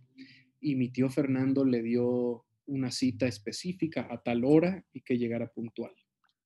Llegó mi papá muy nervioso, le externó su preocupación, le dijo, tío, tengo que hacer esto y no sé cómo reírme, ¿qué hago? Tío Fernando se le quedó viendo y le dijo, pues es fácil, ríete. Pero, pero ¿cómo que ríete? O sea, eh, eh, eh, estoy actuando que me río. ¿Qué, qué, hago? Ríete. No hay nada más que eso. Con que tú lo hagas, se transmite la risa. Y dentro de esa simplicidad de grandes histriones que, bueno, han dado interpretaciones absolutamente complejas, está la lección más valiosa de todas es una profesión inteligente. Es una profesión que surge del intelecto, de la sensibilidad, de la intuición y sale. Y entre más genuino y menos elucubrado y menos pretencioso, se desarrolla una técnica trascendental, que es la conexión humana. El mejor histrión es el que va a conectar más con el gran público, con ese abstracto de diferentes bagajes existenciales y emocionales que de repente cuando da un tono, se conmueve todo ese colectivo. Cuando mi papá hacía todos eran mis hijos, yo me acuerdo mucho, estaba yo asistiendo a su dirección en una comedia escrita por él que se llamaba Teodio Vivaldi, y él estaba estudiando todos eran mis hijos. Y yo lo veía yo estudiar los tonos, escucharse a sí mismo decirlos. Y cuando me tocó ver el estreno de la obra, llega al final catártico donde el hijo confronta al padre porque el padre había vendido motores de avión defectuosos que se habían ido a la guerra y había ocasionado de alguna manera la muerte de su propio hijo, del hermano del, joven que está confrontando ahora al padre. La madre había bloqueado esto también sabiendo lo que había hecho su esposo y este y bueno, ante toda la confrontación del pueblo sobre, sobre este hombre mi papá hacía una maravilla con el discurso que tiene donde habla del título de la obra y le decía, tienes razón, todos eran mis hijos. Y en ese jueguito de llanto, yo volteé la primera vez a la gente que estaba junto a mí, que yo empecé a berrear y ellos también estaban llorando y dije, ¿cómo lo logra? Fui una segunda vez a, atestiguar el fenómeno y otra vez me hizo llorar su actuación, pero ahora con más potencial de ver eh, qué pasaba en el público y era impresionante el fenómeno comunicativo que tenía mi papá porque dejaba helado al público. Terminaba la obra después de la gran tragedia que es eh, Todos eran mis hijos y el aplauso tardaba en entrar y no por eh, había unas cuestioncitas ahí de cierre que luego Francisco Franco tuvo a bien cambiar, pero también porque nos dejaba helados. Habríamos atestiguado el dilema moral de Miller de una manera tan cruda y tan viva como yo creo muy pocas eh, puestas de Todos eran mis hijos han logrado. Y gracias a la sensibilidad de ese actor que entendía cómo tocar nuestras fibras más humanas. Guau, guau.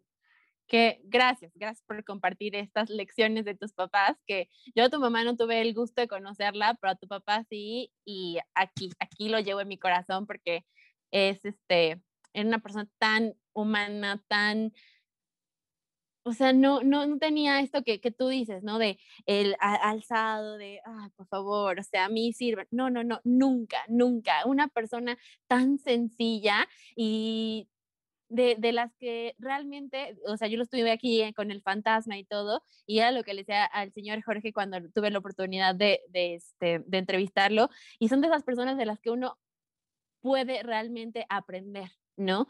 O sea, y de los que ves en el escenario dices, o sea, ¿cómo es posible que esa persona esté un domingo a las seis de la tarde dando el alma y el corazón en el escenario y yo ya, o sea, me quiero tirar a la lona, ¿no? O sea, de esas personas que dices, qué impresión. O sea, que das gracias por haberlas podido conocer. Era más grande que la vida misma, mi padre. Este, más allá de, de que fuera mi padre, era el actor nacional que más, más admiré, porque sí, su, talento era descomunal. Nadie, nadie se eh, podía tocar las fibras humanas como él. A él le gustaba decir, porque también tenía su lado este, sensible y de mucha humildad, que todos los actores de su generación tenían una frase, nadie pisa las tablas como Nacho López Tarso. Y yo estoy de acuerdo, Nacho es excepcional en tantas formas, en la fuerza escénica que tiene, en todavía estar sobre los escenarios a esta edad haciendo lucimiento del encanto y de, de todas las cualidades que tiene. Pero mi padre me llevó a otra frase de esas, de ese estilo, que es nadie como Luján. No va a haber otro actor como mi padre ahí sí este, fue una gran pérdida para la escena nacional, porque sí, estaba muy adelantado para su generación, un comediante maravilloso, simpaticísimo, con un timing este, excepcional y un actor eh, trágico como pocos, te digo, con esa posibilidad de conectar. Y mi madre, bueno, ahí también creo que no, no tuviste el gusto de conocerla, pero mi madre era un sol este, los, eh, las loas y los comentarios eh, de, su persona siempre fueron maravillosos. Era una persona que entraba a una habitación y la iluminaba con su buena disposición y su sentido del humor, pero era legendaria en la escena mexicana, sobre todo en el cabaret y el teatro bar, porque, bueno, se daba el lujo de improvisar 45 minutos de show sobre su material ya existente, teniendo al público volteado de risa y me contaban tanto Ortiz de Pinedo como mi papá, como me tocó atestiguarlo cuando hizo Teatro Bar con Ausencio Cruz y María Alicia Delgado, que se bajaba del escenario y todos le decían, Lupe, por favor, danos chance a nosotros también, nos vas a dejar al público ya cansado y luego no nos toca nada. Sí, era, era eh, ¿cómo te diré? Es, es un gran privilegio ser hijo de, de esas dos figuras excepcionales, legendarias, y es una responsabilidad también, eh, porque bueno, hay un estándar, una expectativa. Cada uno de los hijos de mi papá está definiendo su, eh, o ha definido, mis hermanos que ya tienen más años de trayectoria, y mi hermana Cassandra, por ejemplo, que es la mejor actriz de su generación y de muchas, es una, eh, un, un monstruo de la escena mexicana y del cine mexicano. Es realmente la, la que yo considero la heredera de la tradición que deja mi papá. Y, este, y bueno, mi hermana Vanessa, mi hermano Fernando, este, mi hermana Valeria, mi hermano Paolo que ahora se va a dedicar a la música. Bueno, todos llevamos esa semillita impresa, impresa, mejor dicho. Y, este, y, mi, y mi mamá, bueno, pues trasciende con muchas de las cosas que las nuevas generaciones de cabaret mexicano han estado haciendo, de crítica política y de, de, sátira, ¿no? Y yo trato de retomar eso también un poquito con mi visión propia este, de, de, cómo se hace la crítica política. Entonces, bueno, más, más privilegiado no puedo estar y agradecido con la vida y con el público que les dio cobijo, lugar y todas las muestras de amor y de afecto que han estado dando este, en estos años y en estos meses, me conmueven mucho. Mis padres nunca se creyeron su grandeza. Eso es algo tanto que me pesa un poquito porque no la disfrutaron como, como yo creo que se merecían haberla disfrutado percibiéndola, pero tenían mucha humildad. Este, mi padre, como bien señala, es una persona sencilla, nada pretenciosa, siempre agradecido con su público. Y mi madre muchas veces este, muy eh, pues apenada de que la gente se le acercara a reconocerle esa aportación que yo te decía que para mí es la medición de la trascendencia de un actor este, porque pues no, no sentía estar haciendo nada excepcional y sin embargo sí lo eran. Ahí, bueno, me tomé mi momento para, para dar mis loas, porque creo que eso, eso es mi manda siempre. Siempre que yo pueda hablar de mis padres y echarles flores, lo voy a hacer en todo momento porque pues vivo en eterna admiración de ellos. No, bueno, y con toda la razón del mundo, y nosotros estamos muy agradecidos con ellos dos, sobre todo porque nos dejaron a Fernando Canic. Qué lindo. No, bueno, esperemos, este, te digo, estar a la altura de la responsabilidad. Yo creo que sí, ya está. Oye, voy a cambiar un poquito de tema. Sí. Y hablas muy buen inglés. Ya veo que es un poco por tu madre, un poco por la parte de, que estuviste en un colegio bilingüe, pero ¿cómo, cómo fue que, que lo hablas tan bien? ¿Y sabes algún otro idioma? este, o es el inglés el único que sabes? Cuéntanos un poquito de eso. Eh, el inglés lo domino muy bien gracias a mi madre, porque mi madre era maestra de inglés, daba clases de kinder, ella sí tenía otra profesión. Cuando estudió en el colegio americano, ella, porque mi abuelo era lo que le quería legar a sus hijos, una educación bilingüe en un mundo que se estaba abriendo este, para ser internacionalizado, para ser globalizado, mejor dicho, este, pues la educación que le dieron fue muy, muy buena y ella además tenía un oído maravilloso, entonces su pronunciación era perfecta y cuando estudió en Inglaterra tuvo muchos ejercicios de, dicción.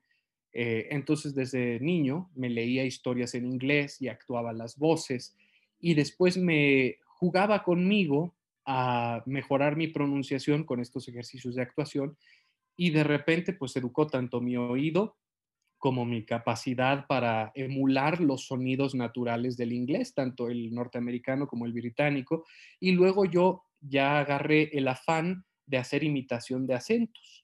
Entonces me gusta entender mucho de la sonoridad de quien adopta una nueva lengua y no la domina completamente, este, y de cómo deforma eso la pronunciación del idioma, porque lo puedo hacer en inglés y en español, y de otros idiomas hablo muy poquito, entiendo italiano, entiendo francés, entiendo un poco de alemán, que lo he estado estudiando, me encanta el alemán porque es mi forma de aproximarme a la filosofía, los grandes filósofos de la humanidad pues muchas veces son alemanes, y además porque es eh, el italiano y el alemán son idiomas de la ópera y yo dentro de mi melomanía, pues la ópera también es algo que me, fascina. Eh, entonces, no los domino, pero sí los puedo hablar, puedo emular las pronunciaciones y me he vuelto especialista en eso, en, afectación fonética a la hora de, hacer personajes. Entonces, con mi, fisonomía, pues de repente me va mejor haciendo personajes que nada tienen que ver con la nacionalidad mexicana, ¿no? Soy el antitenoch huerta, vamos a llamarlo así, porque a mí no me castean de mexicano para nada, ni de mexicano este, de, de, pues de ningún rubro pudiendo este, tener las capacidades histriónicas para hacerlo, pero en el momento en el que necesitan un norteamericano, que necesitan un francés, que bueno, pues ahí me llaman, ¿no? E, es, es este, de los pequeños gustitos que me puedo dar de estos juegos desde la infancia, de, explorar otras facetas y otras vertientes, ¿no? Es, me da mucho gusto, me, me, me me, late hacer ese tipo de personajes. Y con este maravilloso inglés que tienes, eh, en la semblanza que nos compartiste, vi que ganaste el primer lugar en el Annual eh, Shakespeare Competition del Anglo-Mexican Foundation y que tuviste la oportunidad de actuar en el Globe Theatre de Londres. Cuéntanos un poco de esa experiencia, o sea, ¿cómo es que llegaste ahí? Digo, vi que es una competencia que trajeron eh, a los alumnos del Anglo, del Anglo Arts, este, pero ¿cómo fue que llegaste ahí? Pues Stuart Cox, quien me llegó a dirigir en una puesta en escena también patrocinada por el Anglo hace pocos años de Noche de Reyes. Stuart Cox era un actor, eh, es un actor eh, británico retirado, este, que lo que hizo fue eh, crear un programa junto con el Anglo de concursos para revivir el interés en las escuelas de Shakespeare, pero sobre todo en escuelas bilingües. Y entonces empezó a hacer las conexiones necesarias, llegó al colegio americano y este, ofreció ese programa. Y antes de que yo llegara a la prepa ya había habido tres generaciones que habían eh, concursado. Yo fui, si mal no recuerdo, el primer ganador del primer lugar dentro de la escuela y eh, era la cuarta competencia. A unas anteriores, creo que Jimena Sariñán había ganado una de las eh, emisiones previas y el premio se fue sofisticando y cuando me tocó a mí ganar estaba el, eh, el, ofrecimiento de poder actuar en el Globe Theater, de llevar el monólogo que presentabas ahí a presentarse en el Globe. Cuando fuimos, bueno, eh, mi mamá pudo regresar a Inglaterra, que yo le di ese regalo, porque ella no había regresado a Inglaterra desde que estudió allá le fue muy conmovedor. Nos llevamos a mi hermano Balam, que es músico, y él, se, él llegó un día antes a ver un concierto de Marta Argerich, eh, no me acuerdo si fue en el O o en un magno concierto en el que ella tocaba. Y este, nos quedamos ahí una semana, vimos mucho teatro y llegó el día de la presentación en el Globe y por desgracia, como nosotros habíamos pospuesto el viaje, no hubo la misma oferta de que dentro del ciclo de puestas de Shakespeare de la temporada, este, iba a haber un momentito en el que me iban a pasar como entreacto para que yo hiciera mi monólogo. Entonces fuimos en un proceso este, de visitas nada más del Globe, donde me dejaron actuar en el escenario y el público que tuve fueron las personas que estaban ahí de turistas. Este, dos viejos ingleses muy graciosos estaban estáticos totalmente viendo la función y me tenían muy nervioso porque estaba el teatro en su magnitud, te abruma además, porque los actores modernos estamos más acostumbrados a actuar en un teatro que te cobija, que es el formato a la italiana, pero aquí el formato a la redonda tienes público encima de ti, a los costados, atrás, y aunque estuviera vacío el espacio, te inhibe el saber cómo estás proyectando y cómo va a rebotar tu voz. Y entonces, eh, eh, batallando con todo eso, me eché el monólogo de Ricardo III que inicia la obra, Now is the winter of our discontent, make glorious summer.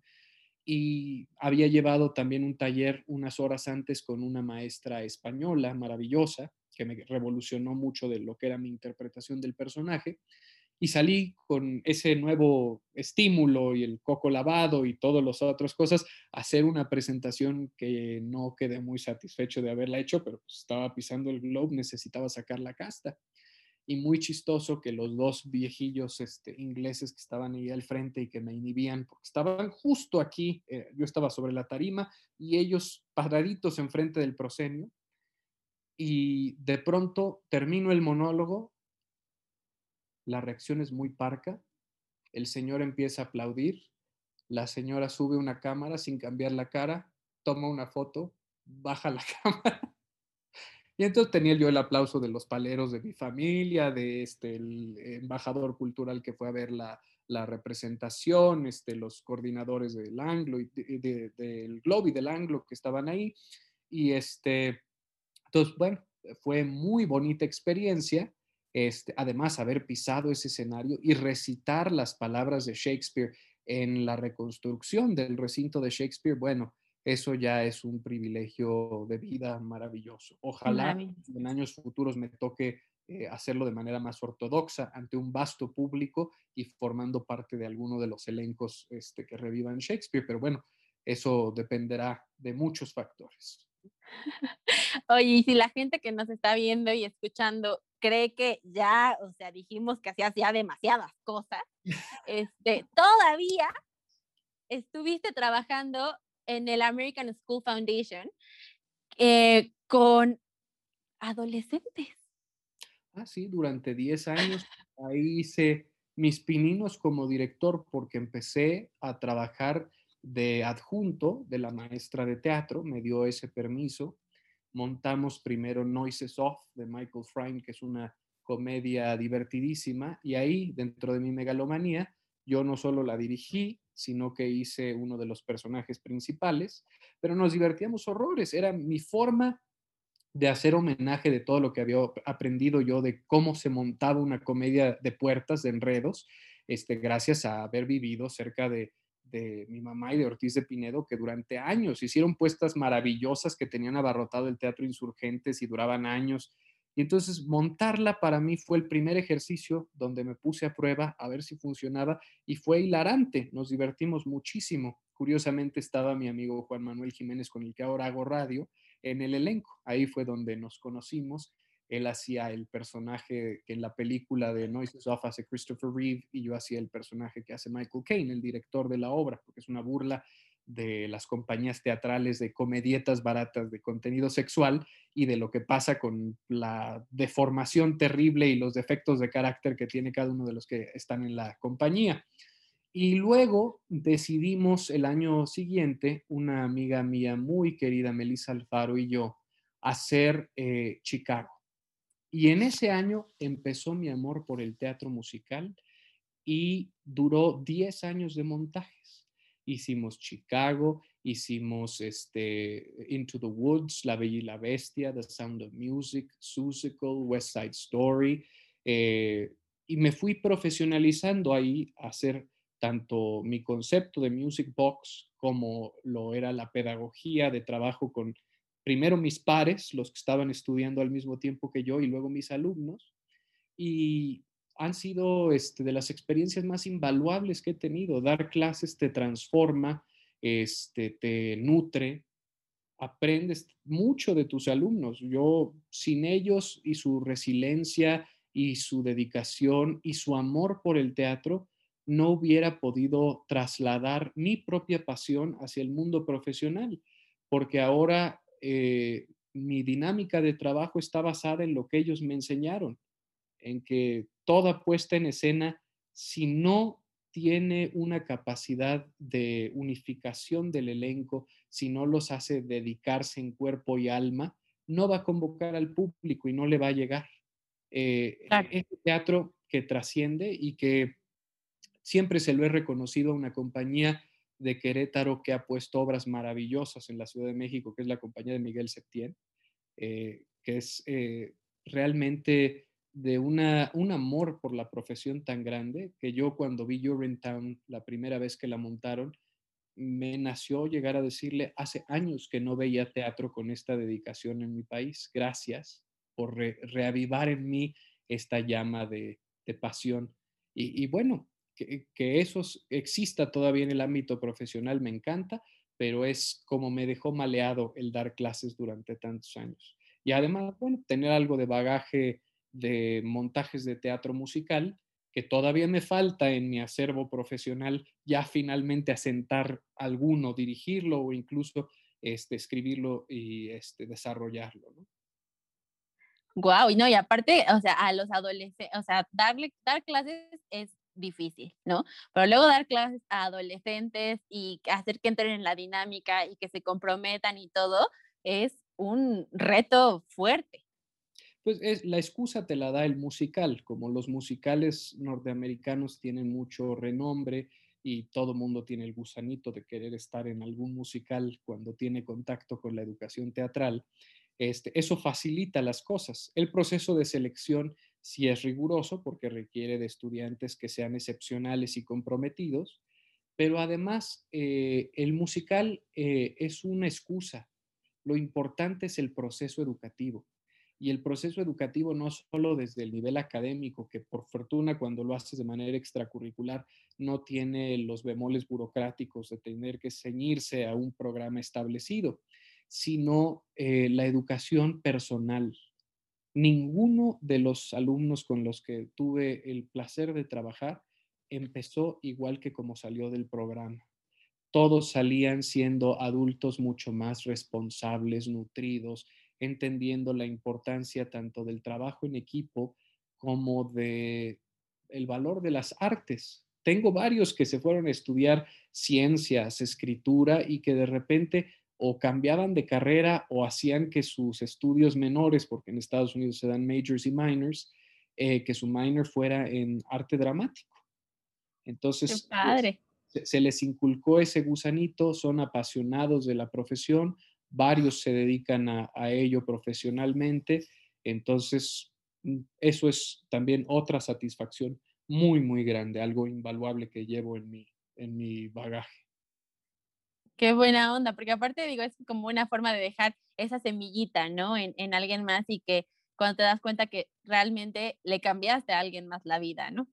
Sí, sí, este, y que, bueno, eh, es, es creo que para lo que vivimos los seres humanos, para ver cómo podemos aportar, este, qué dentro de nuestra esencia, de nuestra visión de la realidad, puede beneficiar a otros. Y yo me siento realizado por ello, más que agradecido eh, por todas las experiencias, haber podido también trabajar con mi hermano eh, durante muchos años porque él se encargaba de montar la orquesta, teníamos música en vivo y entonces él siendo maestro en música, es concertista, pero este, bueno, se ha dedicado muchos años a la docencia eh, y con él dirigiendo teníamos una mancuerna maravillosa también de que comprendía las necesidades de tiempos de montaje y todo, y, nos conectó mucho mi hermano eh, Balam y yo. Entonces, esa es otra cosa invaluable que también me dejó el dar clases en el americano. Padrísimo. Oye, ya estamos casi por terminar. Pero tenemos una sección que se llama Historias en Teatrada. Ajá. Esto se trata de lo siguiente. Nuestra invitada anterior, que eh, fue Sandra Olivares, este, te dejó una historia que quiere que cuentes de el momento más vergonzoso que has tenido sobre un escenario, en escena, ya en la obra. Uy, uy, uy, esa es muy bonita anécdota. Estaba eh, en La Güera Rodríguez, que dirigía Ortiz de Pinedo, protagonizaba Chantal Andere y era un elenco excepcional de monstruos de la comedia, Marta Ofelia Galindo, Gonzalo Correa, este, Carlos Ignacio, eh, Ceci Romo, eh, obviamente Carlos eh, Bonavides, Rodrigo Murray, bueno, Roger Oropesa, de todas las generaciones que te puedas imaginar, eh, estábamos ahí y fue este, llenos totales en el teatro helénico. Yo tenía un personaje donde salía de marinerito en el primer acto y era un marinerito afectado, ¿no? Y en el segundo acto, pues ya era este, más explícito en su, en su expresión, digamos, todavía no podía ser eh, abiertamente gay porque la época no lo permitía y entonces es el juego crítico de la rigidez de quien no se acepta como es, ¿no? Claro. Y en ese personaje había mucha este, jocosidad y poníamos las líneas de doble sentido y todo. Eh, al final de la obra lo llevaban a enlistarse con el general Santana, que era Carlos Bonavides, y él me decía que si quería ir a la guerra, y yo le decía que sí. ¿Y por qué quieres ir a la guerra? Por los soldadotes. Y entonces faltaba una carcajada bonita el público. Pero Carlos Ignacio, que me quiere mucho y siempre me quería este, ayudar a crecer, decía, es que esa línea puede entrar con más punch, la das bonito, pero yo creo que no está bien escrita. Entonces me dijo este, que debería decir yo por sus riflotes. Y yo dije, chin, mano, es, tan, es demasiado explícita, no sé si me convence. Entonces le traté de decir que no, pero tú intenta el hombre, vas a ver que funciona, tú hazme caso. Y entonces me entró el sentimiento de culpa de decir, pues Carlitos lo está haciendo porque realmente quiere que yo tenga una mayor risa. Entonces iba con todos los compañeros de la escena a decirles, eh, hoy voy a intentar dar la línea con, con estas nuevas palabras, vamos a ver si funciona, pero no estoy muy seguro. Entonces como que me tomaron en cuenta el que lo iba a hacer, pero no se lo dije a todo el elenco y todo el elenco estaba en esa escena donde yo decía mi línea. Y entonces llega el momento, me pregunta Carlos, este, ¿y por qué quieres ir a la guerra? Por los riflotes. Seco. No hay una sola risa del público, se oyen los grillos y de repente empiezo a escuchar risitas, risitas contenidas de cuando baja el telón, eran todos mis compañeros de cábulas que estaban conteniendo la risa porque entró sin risas el chiste. Y entonces todos empezaban a pasar, ay, Canek, ¿cómo haces eso? Ya tiraste tu propio chiste. Pasa Martofelia Galindo, y, ay, mijo, como si fueras nuevo. Y entonces la vergüenza que yo sentía de decir, chin, mano, si ya sabía yo que no iba a jalar, ¿para qué me aviento a decir que sí? Ese fue uno de los momentos más vergonzosos que he pasado en el escenario. Ay, no. Y es que justo como dices, ¿no? O sea, tú ya tenías la inseguridad de decir, híjole, sí lo diré, no lo diré. Bueno, me lo está diciendo una persona que sabe, que, ¿no? Que me quiere apoyar y todo. Y cuando lo haces y no pega, es como, ¡ay, yo sabía que no iba a ser! Y que en gran parte, pues, es la culpa de uno porque la comedia insegura no funciona. Esa es la lección más importante. La línea no es la que tiene el problema. Pudo haber funcionado de maravilla el, el, el chiste pero si lo dices inseguro, pues no va a entrar. Claro. Eh, hay eh, lección muy importante de vida. Oye, y nuestro próximo invitado va a ser Roberto Inostroza, que es actor de teatro musical. Este, ¿qué quieres que nos cuente él? Este, yo creo que él podría ser el momento más gracioso que ha vivido sobre un escenario. Ok, el momento más gracioso que ha vivido sobre un escenario. Incluso el momento más gracioso que le haya provocado salirse de personaje en escena por no poderse contener la risa. ok, perfecto. Eso le vamos a preguntar y ya tendrás que ver el siguiente capítulo para que te enteres cuál fue ese momento. Me parece muy bien. Bueno, pues ya estamos llegando al final de nuestra entrevista. Nada más dinos en dónde te pueden encontrar, qué proyectos tienes, para que todo el mundo vaya y, siga lo que estás haciendo. Pues mira, me pueden encontrar en mis redes sociales. En Instagram estoy como Don Fernando Canec, nada más por mamonear. En Facebook estoy como arroba Fernando. En, eh, en, Twitter también como arroba Fernando Canec. Así me pueden encontrar en Facebook, tanto en la página personal como en la página de fans, que la página personal pues es más de todas las cosas que surgen en mi cabeza y de mis temas controversiales, ahí se vierten. En Twitter, si me quieren ver pelearme con gente por cuestiones políticas, este, se puede, es un espectáculo eh, bastante patético, pero pues ahí también le entro yo al quite. Y eh, los nuevos proyectos que vienen, me invita Silvia Pasquel a dirigir algunos monólogos que ella ya había puesto en su teatro, pero ahora va para plataforma de streaming, eh, que son monólogos eh, hechos por grandes figuras de la escena mexicana, con mucha pasión y dedicación por darle vida a personajes legendarios de la historia de la humanidad. ya había tenido ella el ciclo este, de mujeres que habían mujeres trascendentes que habían terminado en finales trágicos sus vidas y este, ahora empieza también con eh, un ciclo de reinas eh, de, diferentes tipos de reino.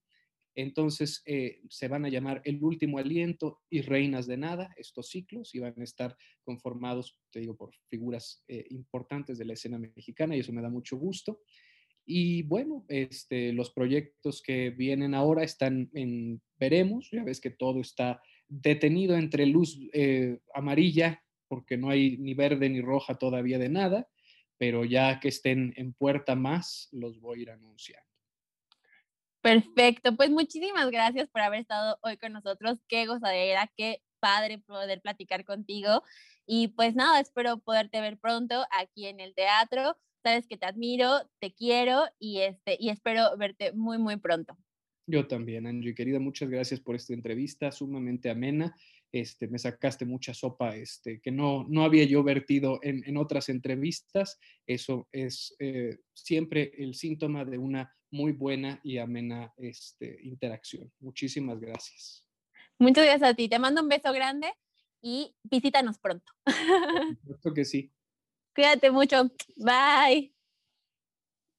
Espero que hayan disfrutado tanto esta plática como yo y que puedan seguir a Fernando para que se enteren de qué más va a hacer y con qué otro proyecto nos va a sorprender. Recuerden que tenemos todos los miércoles contenido nuevo y estamos subiendo los lunes algunas sorpresas para ustedes. No se pierdan todo lo que viene en Theater Talks y muchas gracias por apoyarnos. Suscríbanse y denle clic a la campanita para que vean todo nuestro nuevo contenido. Les mando un beso y nos vemos pronto en el teatro. Theater Talks, un podcast del Foro Cultural Chapultepec.